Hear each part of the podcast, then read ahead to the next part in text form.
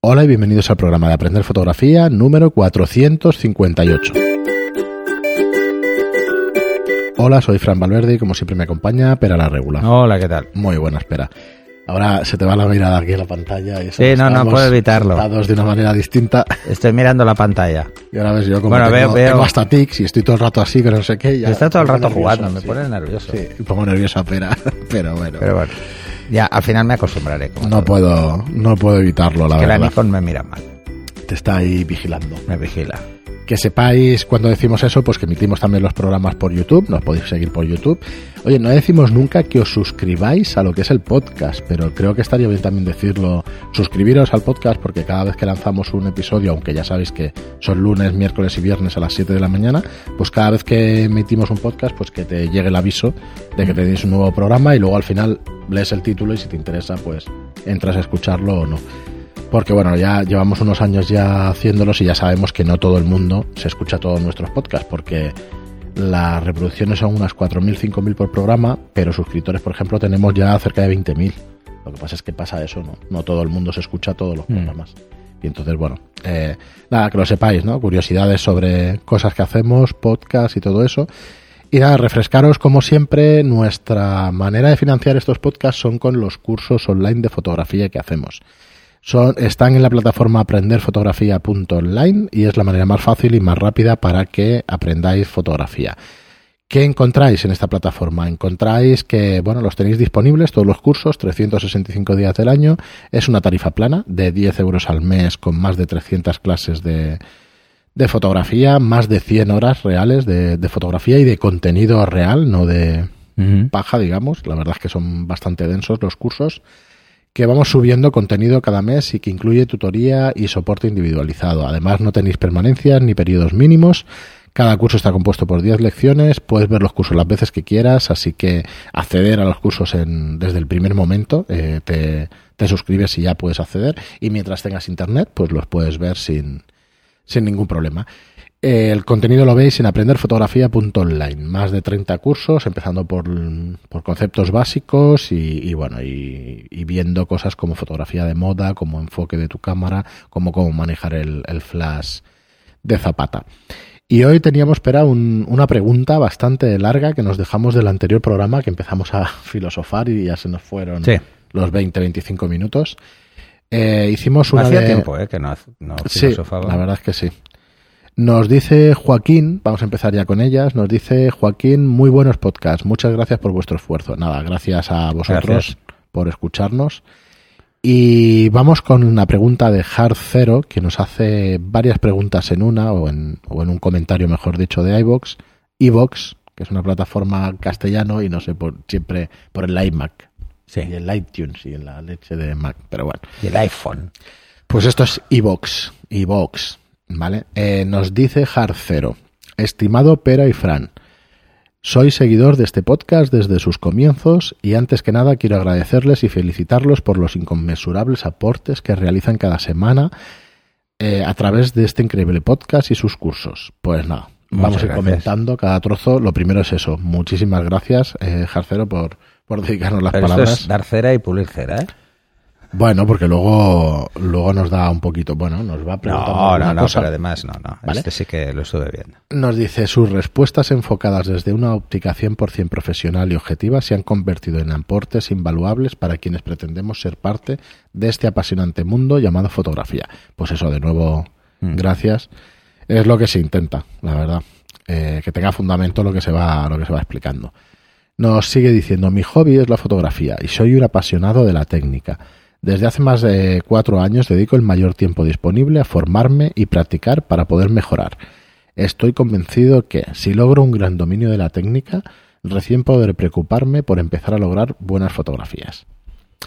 Debido a esto, me he sentido totalmente identificado en la forma en que Pera percibe la fotografía y esto ha llevado a que me convierta, a que se convierta en uno de mis referentes. Bueno, pues gracias. Sí. Pero bueno, Eh, dicho eso, oye, Jarcero, no nos has enviado nada de tu trabajo, tu web y eso. Creo recordar que, que lo leí yo el otro día. Envíanos alguna cosilla que podamos ver, que podamos ver si, si alguien nos lo quiere enviar, exactamente igual, ¿eh? Nos podéis enviar lo que queráis. Eh, sigue diciendo, dicho esto, me surge la siguiente consulta. En el capítulo 446, minuto 18 20 segundos, YouTube comentan que para realizar el efecto Sun Star se debe cerrar el diafragma a aperturas muy cerradas para que se, se produzca el vistoso efecto y que la cantidad de rayos de luz dependerá de la cantidad de palas del objetivo. Por ejemplo, 5 palas igual a 5 puntas. Referente a esto, y con el mayor de los respetos hacia el maestro, quiero aportar que si el número de palas del objetivo es impar, la cantidad de ases se duplicarán. Eh, por ejemplo, el objetivo 35 mm Sigmar 3514 tiene 9 palos y el resultado de cerrar F16 son 18 ases de luz. Haces de luz. Eh, no lo sabía. Bueno, Gracias por el, por el dato. La verdad es que no lo sabía. Es que yo hace mucho que no hago nocturnas como para darme cuenta. Mm. Pero bueno, esa es la idea. ¿eh? La idea mm. es que vais a ver un número asociado al número de palas. Si son las mismas o el doble, la verdad es que, que ni me acuerdo. Pero bueno, dije eso probablemente porque inicialmente era eso lo que tenía. Pero Dice, lo mismo sucede con todos los objetivos Serie Art que tienen nueve palas. Esto lo digo con propiedad porque tengo varias focales de esta serie y en todos los resultados es el mismo. Eh, vale, creo que aquí cambia de tema y eso, pues lo probaremos. ¿Sabes qué lo vamos a probar? No, pero sí, que es muy posible. Ahora meto la fantasmada que no lo es, porque... No, no, no. Bueno, la idea, la idea es que lo probarais y ya está. Sí, vamos a probarlo de noche, como hemos estado hablando de que queremos probar algún material y tal, nos vamos a ir con la Leica a probar. A hacer... Con el 90 Pero con la Leica todo es diferente. Entonces no se verán puntas porque está redondeado el buque. Joder, qué fantasma, lo siento. ¿eh? No, se verá igual. se verá exactamente igual, sí era, era coña. Pero, pero sí, lo probaremos, lo probaremos. Nos iremos algún día ahí ah. al Borne y eso, a mm. hacer nocturna y, y, con blanco y negro y podemos sacar unas fotos guapas, ¿eh? Ahí en el Borne de blanco y negro. Bueno, yo me llevaré la Canon, ¿eh? Sí, claro, ya lo sé. Pero bueno, me llevaré mi Nikon Z7 para que... Yo lo que pasa es que no tengo ningún objetivo de 5. Ah, sí, tengo uno. Tengo, es verdad, tengo un, un 50, un 8 con cinco palas. Podemos llevar el Cal 6, que tengo el 8514 de Cal 6, manual, para probarlo mm. en la Canon, con montura Canon. Vale. Y estará pues chulo probaremos, probaremos esas cosas. Para verlo. Eh, bueno, y seguimos pero, se nota que no hago muchas nocturnas. Sí, claro, bueno, normal. es que estas cosas las hacía hace muchos años. Dice, también me gustaría su opinión con relación al fotómetro Seconic L858D-1 del cual soy poseedor y según creo a la, fecha es el único fotómetro que tiene la capacidad de medir el destello en HSS, en high speed. ¿no? He notado que esto solo funciona si realizo un disparo o sea una foto. Si hago un, un destello de testeo, como hago, eh, como hago con velocidades por debajo de 250 del, del disparador remoto, para lograr la medición, esto no funciona. Bueno, porque estás en velocidad de sincronización y probablemente ya el fotómetro entiende que el HSS no tiene mucho sentido usarlo. Usar HSS por en velocidades por debajo de la velocidad de sincronización no tiene mucho sentido. Nos dice si pudieran aportar algo referente a este bueno, hay que entender cómo funciona el HSS ¿eh? y por qué hay una frecuencia. Pues a ver, explicar un es que no se va a notar si está por debajo de, de 1.250, no se va a notar por qué porque es una obturación tan lenta que el destello salta cuando está abierta totalmente la primera cortinilla y la segunda todavía no ha empezado a cerrarse. ¿Cuándo tiene sentido el HSS? Cuando la segunda se va a cerrar antes de que, de que esté totalmente abierta la primera. Se hace un barrido con las, con, los, eh, con las dos cortinillas. Y entonces lanza una serie de destellos a unos hercios específicos para mm, al menos captar la mayor parte de ellos en diferentes zonas, ¿no? Es una suma de luces, básicamente lo que haces con HSS. ¿eh? Entonces, como hay ese barrido, pues tiene que disparar más. Si la velocidad de sincronización, eh, si estás disparando en HSS eh, con, con obturaciones menores a 250, estás dentro de la sincronización y por lo tanto siempre está abierto del todo cuando salta el flash. Entonces no tiene sentido. Probablemente por eso ni te lo mida, te ignore. Porque dice, bueno, es absurdo hacer HSS porque solo va a hacer un destello, no va a hacer N destellos. Solo puede hacer uno, porque no tiene sentido hacer más de uno. Muy bien, nos dice si pudieran aportar algo referente a este tema. Mira, eso es lo probable es que sea por ese motivo, ¿eh? que el fotómetro lo tenga en cuenta y lo ignore. Eh, nos dice si pudieran aportar algo referente a este tema, les quedaría muy agradecido, ya que según mi parecer esto está súper mal, dado que si debo realizar un disparo para lograr la medición podría llegar a la exposición deseada tan solo con prueba y error sin necesidad del costoso fotómetro. Bueno, pero eso te pasará una vez cada 100. Bueno, pero a ver. Bueno, eh, cada 100 no, cada menos. ¿eh? Es que, a ver, para el tema del HSS, pues que no lo veo con esas obturaciones, porque no tiene mucho sentido. Es que no tiene sentido que lo uses, porque vas a perder Mira, dice Nota, en el manual dice que se debe realizar un disparo, o sea que ya te lo está indicando, o sea que, será. Es que no lo vas a ver, o sea, no lo puedes saber el fotómetro. No puedes saber a qué obturación estás disparando hasta que no vea los destellos, cuántos hay. De todas formas, la mayoría de fotómetros, bueno, todos, menos este, solo van a coger el primero. Solo van a poder medir el primero. Pero es que tú no puedes medir un destello si no lo lanzas. Por eso te dice que hay que hacer un disparo. Si no lanzas el destello, no puedes medirlo. Muy bien, y ahora cambia de, de, tema y nos dice con relación a las lentes TS. A ver. He notado que en el vídeo del curso de interiorismo donde Mauro muestra cómo fotografía el baño con un TS Canon, que la cámara al confirmar el enfoque hace un pitido. Consulto esto porque he buscado la forma de configurarlo en mi D850 y el PCE 45 sin éxito. PC45 es el 45TS descentrable de Nikon. Sin éxito. Y no he encontrado nada al respecto en el manual que diga cómo hacerlo. Es que no depende del objetivo, depende de la cámara. tienes que configurar la confirmación de enfoque. La confirmación de enfoque. a ver, espera. Eh, tienes que decirle a tu cámara que pite. Mm. Porque puedes anular el pitido. Igual ha buscado y no lo tiene la, pero a mí me extraña, ¿eh? que la de 800 no, que lo tiene. Dice, la única forma de confirmar el enfoque manual que dispongo es a través del visor, donde aparece un círculo de entre dos, entre de dos flechas, una vez logrado el enfoque, el enfoque, y la otra opción es utilizar el Light View, el cual me permite activar el Focus Picking. Mm. Eh, sí, es otra de las formas, pero vamos, el pitido no, debería estar, ¿eh? La confirmación de enfoque competido. Sí. Eh, Cuando haga el repaso para la Nikon y eso, pues, pues ya te lo pegaré un ojo. Porque seguramente es, es que igual lo tienes en un modo silencioso. A ver, te, hago una te lanzo una pregunta, ¿eh? ¿Te hace el pitido en cualquier otro objetivo? otro objetivo. Porque si te lo hacen otros objetivos y en este no, es otro problema. Entonces. Por cierto, no me presenté, mi nombre es Álvaro. Pues muy buenas, Álvaro. Pues encantado, Álvaro. Soy quien les realizó la consulta por la compra del objetivo Nikon PCE 45, el cual les comento que he adquirido y que se ha convertido en uno de mis favoritos, en paisaje, panorámicas, arquitectura. Ahora sí, sin más saludos, nuevamente gracias por tanto que brindan. Pues muchas de nada, sí, sí, o sea, la recomendación de un TS o de un descentrable, no conozco a nadie que no se lo haya recomendado y no diga, esto es una maravilla, porque es una maravilla. O sea, la gente que viene de, de gran formato, de incluso de formato medio, con los han usado toda la vida. Entonces, eh, para la gente de 35 milímetros, pues puede parecer que es muy nuevo, pero lleva toda la vida. Sí, existen desde siempre. De siempre. O sea, el, lo que pasa es que nunca se le ha dado un peso importante, salvo en especialidades como el interiorismo o la arquitectura. Pero mm, espérate que no te dé por hacer fotos a una maqueta o a un anillo, a, a, joyería. Sin un descentrable vas a ir claro, mal, mal. Necesitas, eh, es mal, mal. imprescindible. Tú coges un 100 milímetros, intentas hacer una joya y el enfoque va a ser un asco.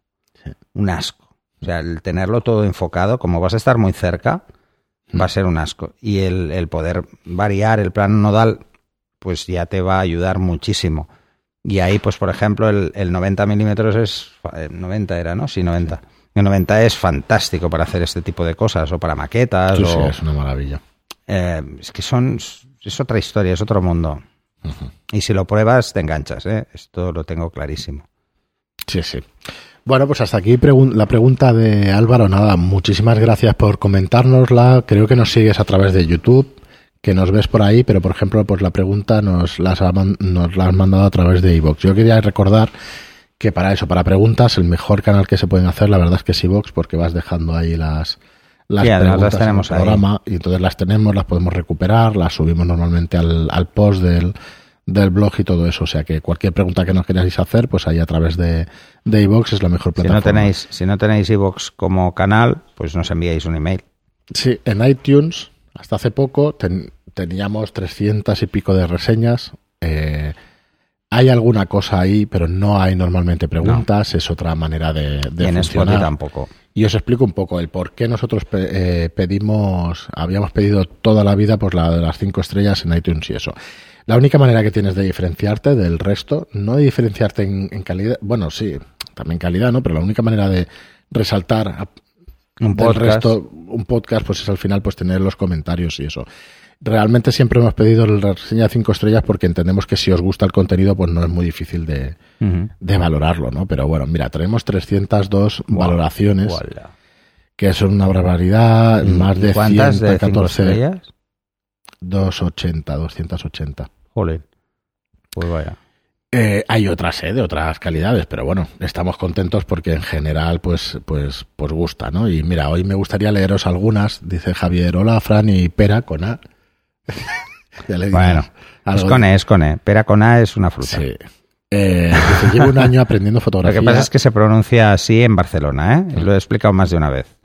En el resto de Cataluña es Pere. Pero en Barcelona se dice pera. Mira, Mira voy a leer dos o tres. Somos así de, raros. Voy a leer dos o tres porque es verdad que nunca las hemos leído y hay alguna pregunta que otra en, ¿Ah, los comentarios. Sí, por ejemplo, este chico Javier nos dice: Hola, Fran y Pera. Llevo un año aprendiendo fotografía y gracias a vuestros podcasts estoy aprendiendo mucho. Tengo una duda y es que quiero dedicarme a tiempo parcial, en principio a lo que me gusta. Y mi pregunta es, eh, ¿haces bien con lo de tiempo parcial? Ya sabes que hemos tocado el tema muchas veces, pero bueno, eso es opinión personal. Dice, mi pregunta es, ¿para dedicarte profesionalmente hay que tener título o basta con aprender? Gracias por todo, un saludo. ¿Hace falta ser profesional, hacer muy bien tu trabajo? No, antes de que pera, no, no, hace, falta, no hace falta ninguna titulación para dedicarte profesionalmente. Por un motivo, no estamos colegiados. Esto no, no funciona igual que para otras mm, profesiones. O para otros oficios. Oficios no, los oficios todos son así, aprender y trabajar.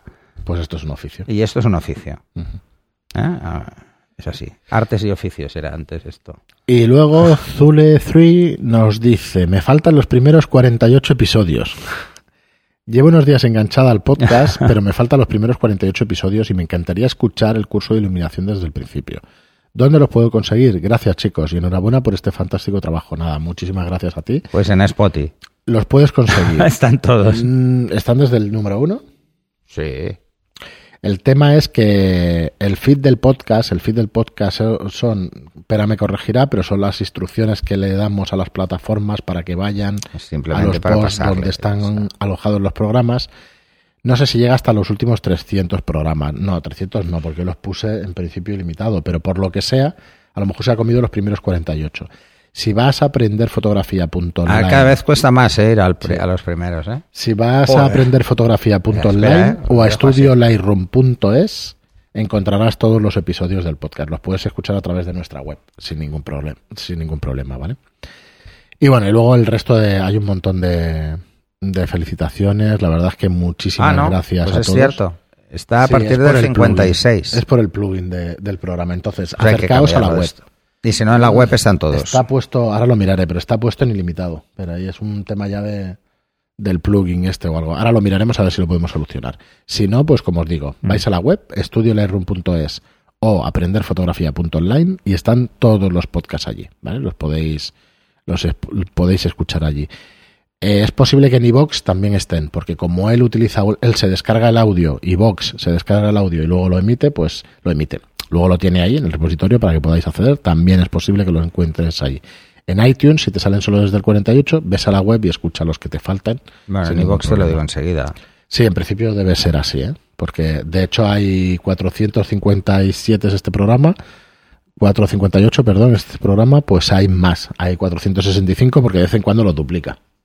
Ah, sí, sí, eso. Eso nos ha pasado desde el principio. Sí, no sé por qué, pues a veces los duplica. Y bueno, y nada más el día de hoy. Mirad, si queréis lanzar preguntas también a través de iTunes, la verdad es que yo le voy dando un vistazo de vez en cuando, hacía mucho tiempo, y, y bueno, aquí iré repasándolo. Sí, hay alguna cosita que nos dicen un poco más, a ver si podéis hablar un poco más sobre fotografía de naturaleza, eh, aunque todavía no he escuchado ni un 10% de lo que hay. Por cierto, los dos primeros capítulos no están, pues cositas de estas pues faltan. eh, bueno, ya hay comentarios de todo tipo, pero la verdad es que muy contentos por cómo nos tratáis siempre, o sea que dice altamente recomendable si estás empezando como si ya eres un fotógrafo consolidado. Pera sabe todo lo que se puede saber. Mira lo que dice este. Dice, y Fran tiene una voz preciosa. Oye, muchas gracias. Eso está muy bien, está muy bien. De verdad, muy, muy, muy Indirectamente, la tuya es preciosa y la mía no.